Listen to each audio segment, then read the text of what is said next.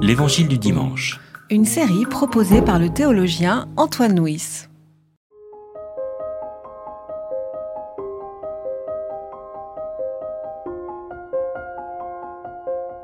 Survint un homme envoyé de Dieu du nom de Jean.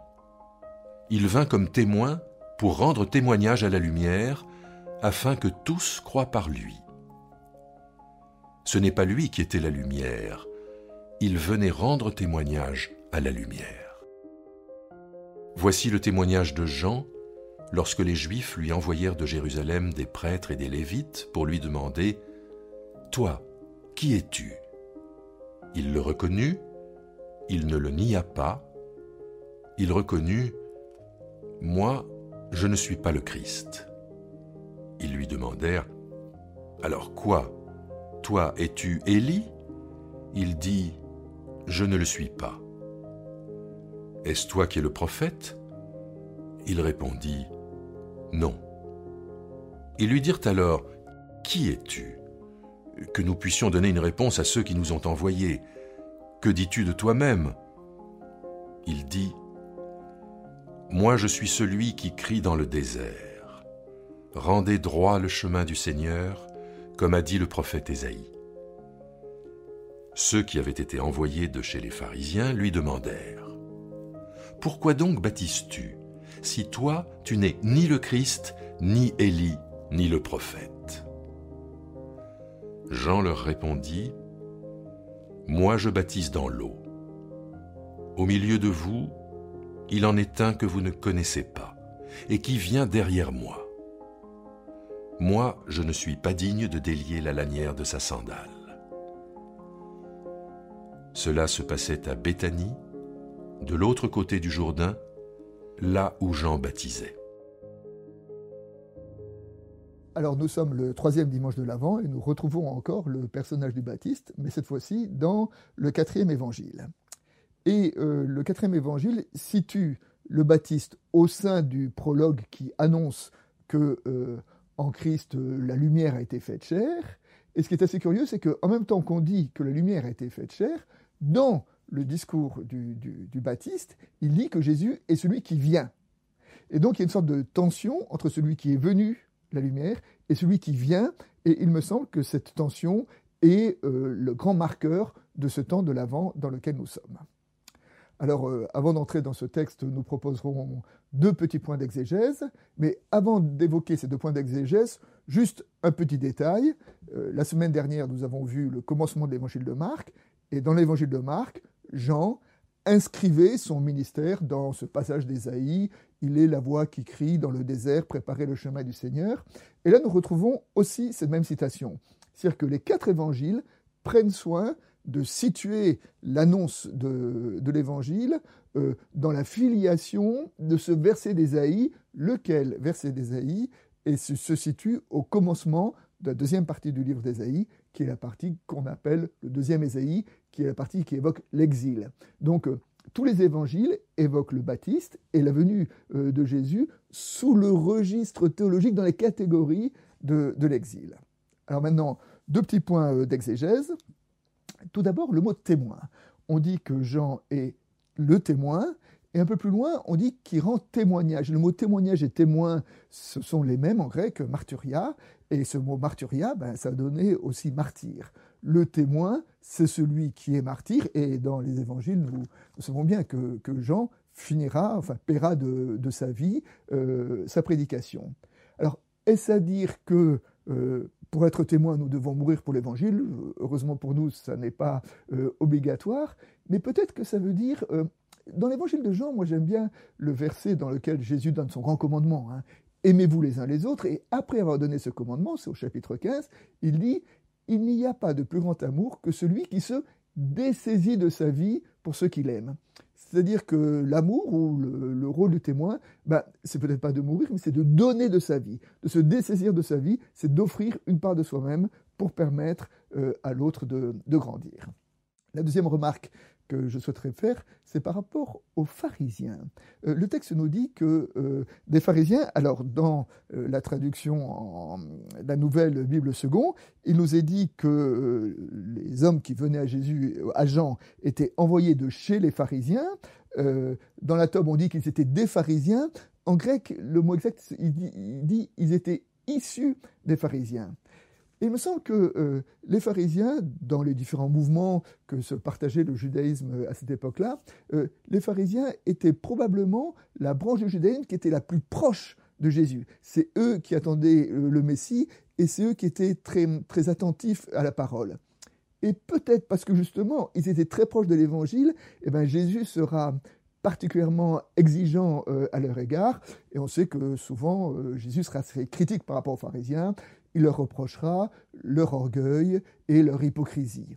Il me semble que pour nous aujourd'hui, puisque c'était le mouvement le plus proche, et bien chaque fois que Jésus parle des pharisiens, nous pouvons l'entendre pour nous qui nous prétendons chrétiens, qui nous prétendons suivre le Christ, et c'est à nous qu'il est dit que euh, attention à notre orgueil.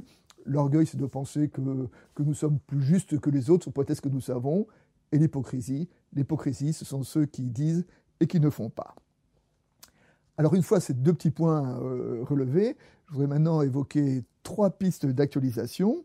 Euh, la première piste, c'est que j'étais très frappé dans ce, dans ce récit par le fait que Jean insiste beaucoup sur ce qu'il n'est pas. Hein. Il dit euh, Je ne suis pas la lumière, je ne suis pas le Christ, je ne suis pas Élie, je ne suis pas le prophète. Alors Jean dit surtout ce qu'il n'est pas, alors que dans d'autres endroits, dans cet évangile, eh ben, Jésus dit de Jean ce qu'il est, et dira à son sujet, il est Élie. Hein. C'est-à-dire que euh, Jean dit, je ne suis pas Élie, mais Jésus dit, si, il est Élie. Et Jean dira, Jésus dira aussi, euh, parmi ceux qui sont nés d'une femme, euh, il n'en est pas de plus grand. Et il me semble que cette, cette tension entre Jean qui dit ce qu'il n'est pas et Jésus qui dit de Jean ce qu'il est, eh bien, nous trouvons quelque chose d'assez significatif de par nous-mêmes Peut-être nous ne savons pas euh, qui nous sommes, mais peut-être que justement que l'Évangile, le Christ, est celui qui nous dit qui nous sommes. Il sait que nous sommes ses enfants bien-aimés, nous sommes fils ou filles de roi. Donc nous devons nous laisser définir non pas à partir de ce que nous croyons de nous-mêmes, mais à partir de ce que l'Évangile dit de nous. Le deuxième thème que je voudrais évoquer, c'est la lumière. Ce texte parle beaucoup de, lumière et de lumière, et on sait qu'un peu plus tôt dans l'Évangile, on nous dit la lumière est arrivée dans les ténèbres, les ténèbres ne l'ont pas accueillie. Donc cette espèce de, conflit entre euh, la lumière et les, ténèbres.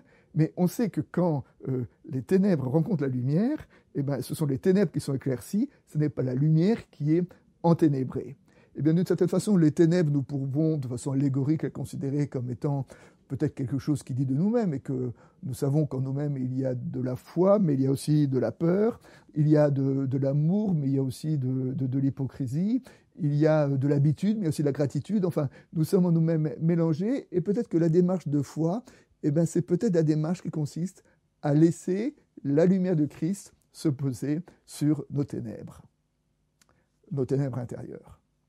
Enfin, troisième piste d'actualisation, euh, des grands thèmes de Jean. Nous avons dit tout à l'heure euh, qu'il euh, se présentait comme étant ce qu'il n'était pas, et on dit que Jean désigne un autre que lui-même. Ceux qui viennent à lui, il leur désigne un autre. De cet autre, il dira il faut qu'il croisse et que je diminue. Et ça qui est la démarche, la démarche d'humilité profonde, en sachant que dans l'Évangile, l'humilité, ce n'est pas s'abaisser soi-même, l'humilité, c'est élever les autres. Hein, et que Jean est humble, euh, non pas parce qu'il s'abaisse lui-même, mais parce qu'il élève le Christ. Et peut-être c'est à cela que nous sommes euh, appelés dans la, démarche de foi. Et puis à propos de, de l'humilité, humilité, modestie, euh, j'aime bien ce petit commentaire qui vient des milieux rabbiniques, qui dit la chose suivante. La différence entre l'homme modeste et l'homme humble, c'est que le premier se considère comme un homme ordinaire et traite les autres hommes comme des personnalités importantes et respectables, alors que le second se considère comme poussière et cendre et traite les autres moins que poussière, et conclut Contentons-nous d'être modestes, c'est-à-dire de, euh, considérer les autres comme étant euh, élever les autres, justement. Voilà, alors après ces, trois pistes d'actualisation, euh, une illustration. Je voudrais euh, revenir sur la notion de, martyr. Je voudrais revenir sur la notion de martyr, et on sait que, euh, évidemment, dans les, premières communautés qui ont reçu l'Évangile, euh, ce mot de témoin martyr est un mot qui sonnait très fort, mais aujourd'hui, nous ne sommes pas en situation de martyr comme au premier siècle.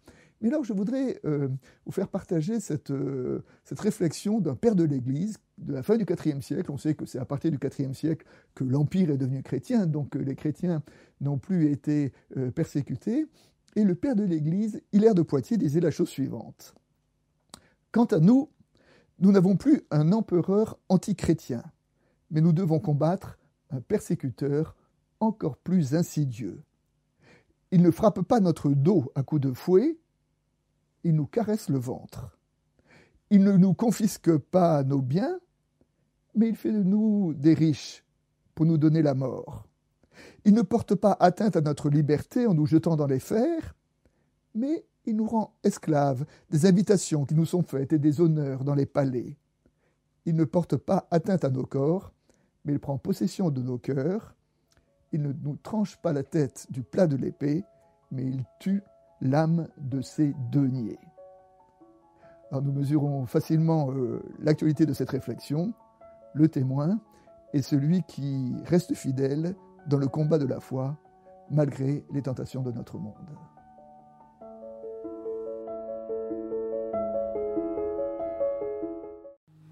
C'était L'Évangile du dimanche, une série de regards protestants, enregistrée par Antoine Nuis. Voix off, Dominique Fano-Renaudin.